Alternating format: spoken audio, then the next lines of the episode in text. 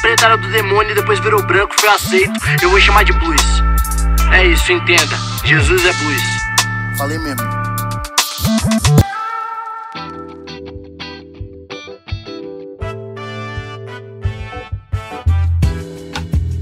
Saudações evangélicas, meu povo! Como é que vocês estão por aí? Tudo certo?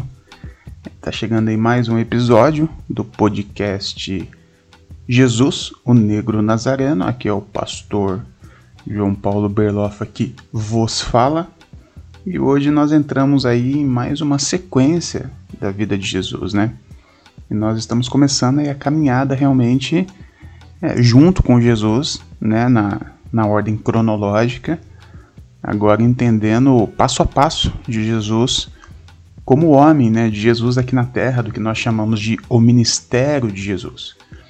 E eu preciso que você preste muita atenção mais uma vez nessa nesse início da caminhada dele, como eu disse é, no episódio anterior, né, que o começo ali é que dá o tom, dá o tom de como seria a caminhada de Jesus nós continuamos aqui e perceba, eu preciso que você perceba qual que é essa, esse começo, qual é o começo que Jesus escolheu caminhar. Vamos lá, vamos lembrar da parada. Jesus resolve começar a caminhada dele. Uma das primeiras coisas que ele faz é ser batizado por João Batista, certo? Certo. O fato dele ser batizado por João Batista não significa absolutamente nada, a não ser que ele concordava com João Batista. Né? O batismo em si não significa absolutamente nada, é um ritual. Mas é, é Jesus chancelando que, o que João vinha fazendo. E aí eu preciso que você lembre aquele episódio que eu falo sobre João Batista e o ministério profético e sacerdótico dele. Que, jo, que João era o cara que metia o dedo na cara do religioso. É o cara que falou: olha, o templo está todo corrompido, o sacerdócio está todo corrompido a política está corrompida. Jesus sendo batizado por ele, é Jesus falando assim: é isso mesmo. E a minha caminhada vai ser por aqui também. Jesus sai do batismo, vai para o deserto, 40 dias, jejum, expliquei tudo isso também. Jesus volta do deserto e a primeira coisa que ele faz, festa. Episódio anterior, festa, vinho, alegria. E aí Jesus já dá um tapa na cara da religião que eu explico sobre o primeiro milagre de Jesus transformando água em vinho. Então, Jesus, ele concorda com João Batista, ele começa seu ministério dando um tapa na cara da religião, né, transformando a água em vinho no tanque da purificação. E aí Jesus sai desse milagre, olha, presta atenção. Jesus sai desse milagre e imediatamente ele vai. O, a, o próximo episódio que nós temos da vida de Jesus é ele chegando no templo. No templo. Havia um templo em Jerusalém, certo? Na verdade, havia um templo em Jerusalém e um templo em Samaria, mas outra hora a gente fala sobre isso. Jesus chega no templo e, e é bem a época da Páscoa. O templo de Jerusalém na época da Páscoa é tipo o centro da Bahia, centro de Salvador é, em Carnaval todo mundo vai para lá. Todo mundo vai para lá. Então o negócio estava bombando.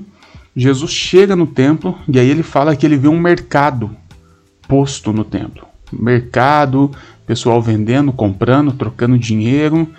Diz o texto em João capítulo 2 que Jesus faz um chicote. Olha só. Jesus faz um chicote. Jesus era pedreiro. Jesus tinha, tinha as costas largas, tinha o braço definido. Jesus era parrudo. Jesus faz um chicote e sai dando chicotada nos mercadores da fé. E ele sai gritando, virando banca, metendo pé em tudo, e, e ele expulsa todo mundo. E, e a indignação de Jesus, que está lá no versículo 16, é o seguinte: parem de fazer da casa de meu pai um mercado. Opa! Aqui, aí talvez você pense assim comigo, aqui, senhor João Paulo, aqui Jesus destruiu a sua teologia. Porque Jesus está chamando o templo, aquele templo que você falou lá no episódio do João Batista, que estava corrompido, que Deus não estava mais no templo. Você falou isso, pastor, que Deus não estava no templo, que Deus estava no deserto e bababá. Agora Jesus chega e começa a expulsar os cambistas do templo, chamando o templo da casa do pai dele. E agora, João Paulo? O que, que você vai falar para nós, João Paulo? Bom, é o seguinte, eu vou dar minha explicação. Quero ver se você concorda comigo. Vamos lá. Primeira coisa que a gente tem que pensar: por que, que Jesus fez isso? Qual é o motivo de Jesus ter dado chicotada geral? Porque havia um mercado. Ok. Deixa eu te explicar como é que funcionava esse mercado. Não era apenas um mercado. Não era apenas um, um, uma feirinha, né? Que as pessoas iam lá, cada um comprava o que queria. Não. O que estava acontecendo ali, e os historiadores nos ajudam a, a descobrir isso, era realmente uma máfia do templo. Existia ali uma milícia. Talvez a milícia seja a melhor, a melhor é, que a gente possa entender. Tinha uma milícia que era orquestrada junto com o Império Romano e com os, o, o sumo sacerdote e tal. Para você fazer um sacrifício, você tinha que comprar lá uma pombinha, né? E aí, qual pombinha você comprava? Qualquer pombinha? Não. Você tinha que comprar a pombinha X da barraca X. E se eu levasse a minha pombinha de casa? Se você levasse a sua pombinha, o sacerdote ia dizer que tinha alguma coisa de errado com a sua pombinha, porque ele tinha, você tinha que comprar a pombinha X da barraca X, porque uma porcentagem X daquela compra ia para o bolso do sacerdote e a outra ia para o bolso do soldado que estava ali corrompido junto com, enfim, havia essa máfia posta dentro do templo. Os pobres estavam sendo explorados por esse mercado, porque eles necessitavam fazer o sacrifício, que era algo da cultura, da religião, e eles não podiam nem levar a criação de casa. Eles tinham que comprar lá. É por isso que Jesus chega metendo o pé em tudo. E talvez você ainda falando, ah, mas até aí você não explicou o lance do templo. Pois bem, Jesus fala o seguinte: parem de fazer da casa do meu pai um mercado. Mas aonde é que Jesus está falando que a casa do pai dele é o templo, o templo físico? Jesus não fala isso. Ele só fala: pare de fazer da casa do meu pai um mercado. E aí, se a gente continua o texto, a gente descobre do que Jesus está falando. Quando Jesus quebra tudo, dá chicotada, porradaria, aquela coisa toda, chega uma galera falando assim: peraí, quem você pensa que é para estar tá fazendo isso? É, é, faz o seguinte, então, você é o cara, você é o Messias, então nos mostre um milagre. Faça um milagre, mostre-nos um sinal miraculoso. E aí o que Jesus fala é o seguinte: bom, versículo 19 Destrua este templo e eu levantarei em três dias. Os religiosos pensaram igual você quando me ouviu falando aqui. Pensou que Jesus estava falando do templo físico. Assim como quando você lê Jesus falando pare de fazer da casa do meu pai um mercado, você pensa que Jesus está falando do templo físico, os religiosos pensaram a mesma coisa, porque Jesus está no templo falando do templo. Então é lógico que Jesus está falando do templo físico, mas o próprio Jesus não está falando do templo. Ele estava falando do corpo dele. Inclusive o texto diz isso no versículo 21. Mas o templo do qual ele falava era o seu corpo. Quando Jesus fala destrua esse templo e eu levantarei em três dias, Jesus está falando da morte dele que os religiosos iriam matar ele e ele ressuscitaria.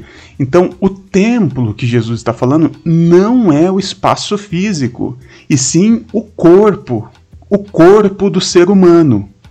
Quando Jesus fala, parem de fazer da casa do meu pai um mercado, Jesus está cagando e andando para o espaço físico, o templo. Jesus está preocupado com as pessoas que estão sendo exploradas os líderes religiosos estavam fazendo da casa de Deus, que é a humanidade, que é o ser humano, um mercado. Entende isso? Qual é o templo? Jesus fala várias vezes que Deus não habita em templo feito por mãos. O apóstolo Paulo também fala que o templo somos nós. Então nós temos que mudar a nossa hermenêutica. Quando nós pensamos agora em templo ou em casa de Deus, nós não estamos mais falando de um espaço físico. Nós estamos falando do ser humano. Nós estamos falando da pessoa. Nós estamos falando do corpo. E Jesus está falando disso.